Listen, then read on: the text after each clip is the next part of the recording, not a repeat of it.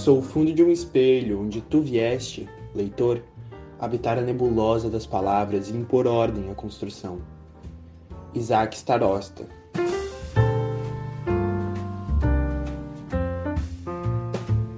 Da Estante, seu momento de leitura com a rádio da universidade.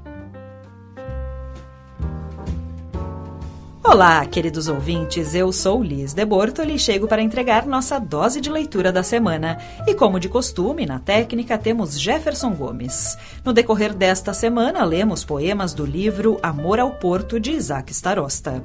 Para essa sexta, portanto, encerramos esse tema com um texto que reflete sobre o próprio ofício do poeta. As estrofes separadas, destoantes das demais, não apontam para a cidade de Porto Alegre diretamente, mas para o ofício da escrita, tanto quanto os proveitos que dela derivam. Leiamos então os versos chamados de Os Canários da Área de Serviço. Em casa tenho alguns canários engaiolados. Apesar de presos pelos crimes que jamais praticaram, passam o dia cantando.